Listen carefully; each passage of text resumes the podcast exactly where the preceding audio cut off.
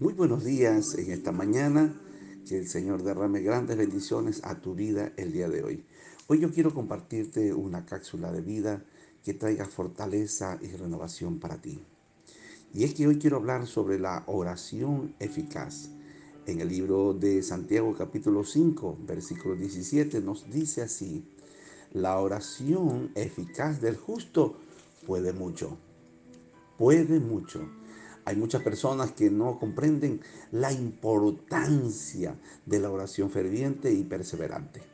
Hemos hablado muchas veces que debemos de tener oraciones, aleluya, que trasciendan, oraciones que lleguen a la misma presencia de Dios.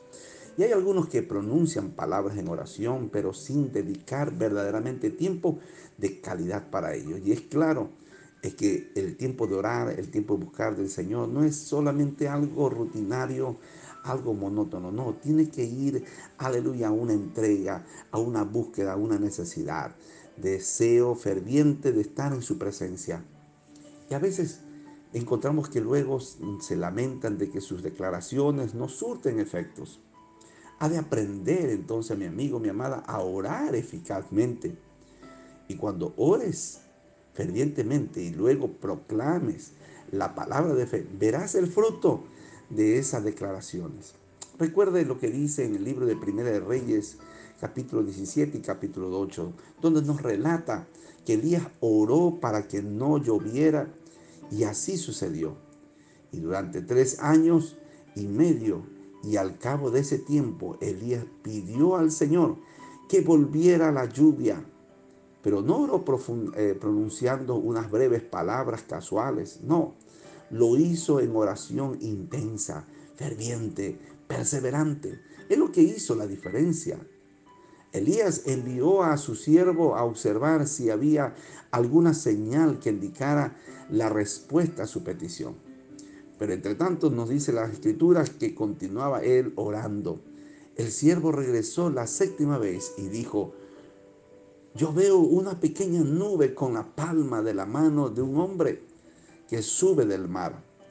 Eso es todo lo que necesitó Elías para saber que había prevalecido en oración.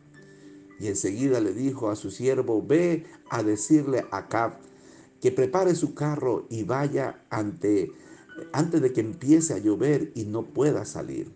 Eso usted puede ver en 1 Reyes capítulo 18, versículo 44. Recordemos también este precioso pasaje del libro de Santiago, capítulo 5, versículo 16 al 18, y dice, Confesaos vuestras ofensas unos a otros y orad unos por otros para que seáis sanados, porque la oración eficaz del justo puede mucho.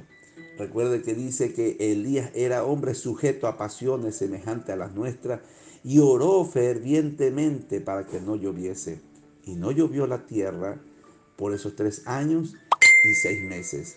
Y otra vez oró y el cielo dio lluvia y la tierra produjo su fruto. Mire, qué precioso, qué maravilloso. Tome en cuenta este último párrafo de este versículo. Y después llovió y trajo fruto. Todo lo que viene, aleluya, a traer esa lluvia va a traer también bendiciones. Ahora, observe allí la secuencia. Elías oró fervientemente, primero, vemos en la escritura, y luego declaró la palabra. Antes de declarar la palabra, usted primeramente debe de estar en esa búsqueda, en esa intimidad, en ese refugio, en esa comunión eh, sincera, eficaz con el Señor.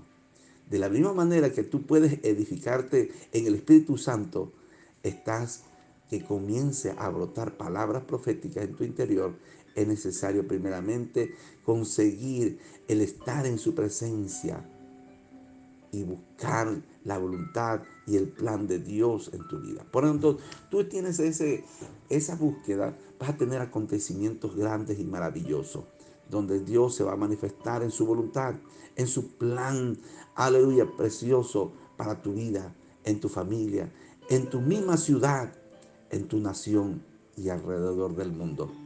Necesitamos hombres y mujeres que se levanten en todo lugar, en, haciendo trinchera en oración por su nación, por su familia, por su hogar.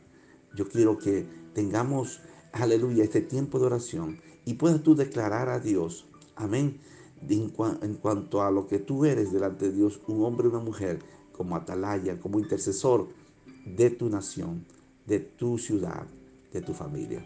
Oremos, querido Padre Celestial.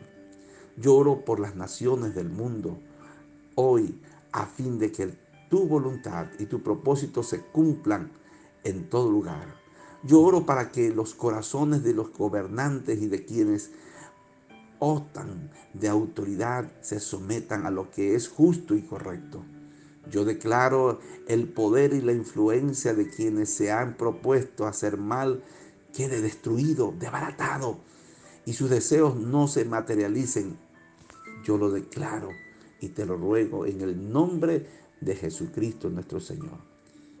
Y que la iglesia prevalezca y reine en el poder de tu Santo Espíritu. Gracias Padre. Amén. Queremos que tu vida sea una vida cada día creciente, edificante en la gracia y en el poder de Dios. Que Dios te bendiga, que Dios te guarde y sepa que te amamos y deseamos que todas las cosas vayan para bien. Que Dios te bendiga, que Dios te guarde. Adelante Cristo.